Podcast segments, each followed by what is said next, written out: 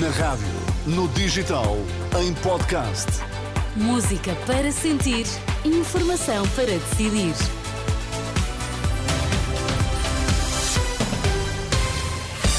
Pedro Queiro, o que é que é importante sabermos a esta hora? Benfica e Braga estão fora da Champions, mas estão vivos nas competições europeias, ficam na Liga Europa. Lacerda Salles critica a Ordem dos Médicos por ter pedido uma avaliação aos clínicos envolvidos no tratamento das gêmeas luso-brasileiras.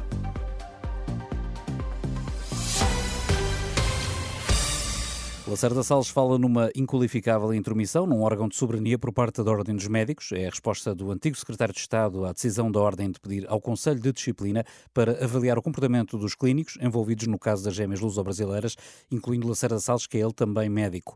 O antigo secretário de Estado acha que é uma decisão inqualificável. Para além deste alcance dos cinco minutos de fama, não se depreende qualquer outro alcance deste processo de inquérito. Eu diria que, uma vez que há data, qualquer que tenha sido a minha atuação não o foi enquanto médico, mas enquanto secretário de Estado. E por isso eu diria que estamos perante uma sindicância da Ordem dos Médicos a um órgão de soberania do qual fiz parte e que me parece uma inqualificável intromissão na atividade do órgão de soberania por parte da Ordem dos Médicos.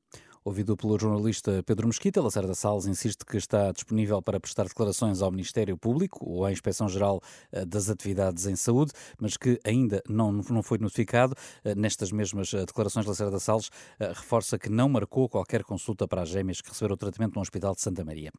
Mais de metade das vítimas de abuso sexual na Igreja, identificadas pelo Grupo Vita, são casos que nunca tinham sido antes reportados. No total, em seis meses, o Grupo Vita identificou 64 vítimas e, de acordo com a coordenadora do grupo, Ruth mais de metade são novos casos. Foram ainda encaminhadas para o Ministério Público 16 denúncias e, quanto aos agressores, tinham idades entre os 21 e os 65 anos à altura dos abusos. São dados que, segundo a psicóloga, exigem uma reflexão sobre prevenção das situações de abuso e uma intervenção ao longo da vida dos padres por parte da Igreja. Não temos propriamente uma faixa etária onde a maior parte das situações se concentrem o que significa que isto nos exige uma reflexão sobre políticas de prevenção e de intervenção, para os, pensando no, não é, no clero, ao longo da vida. Portanto, desde pessoas que se calhar foram ordenadas há menos tempo, até pessoas que já estão em, em já são padres, enfim, ou diáconos há mais tempo. Em relação ao número de sacerdotes suspensos na sequência destas denúncias, a coordenadora das comissões diocesanas, Paula Margarido, promete que esses dados eh, serão revelados no futuro. O presidente executivo da TAP acha possível fechar a privatização da empresa em 2024. Luís Rodrigues continua a defender que a venda é a melhor solução para a transportadora, mas não entra na discussão sobre o melhor modelo. Mesmo com duas eleições no próximo ano, o CEO acredita que é possível alienar a empresa em 2024. Tão fácil não é, porque vamos ter um governo, se tudo correr bem, em abril, maio, e depois há um processo, faltam poucos meses para o final do ano. Nós temos um verão sempre muito intenso Portanto, não é fácil, é possível, mas não é fácil, mas é não é uma decisão nossa.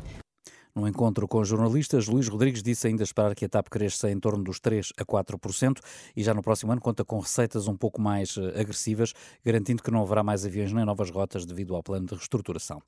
Lá por fora, há sete dias que os familiares e os advogados da Alexei Navalny desconhecem o paradeiro do líder da oposição russa, que o regime de Putin prendeu em junho do ano passado. Contactado pela Renascença, Vladimir Ashurkov, amigo de Alexei Navalny, avança três explicações possíveis.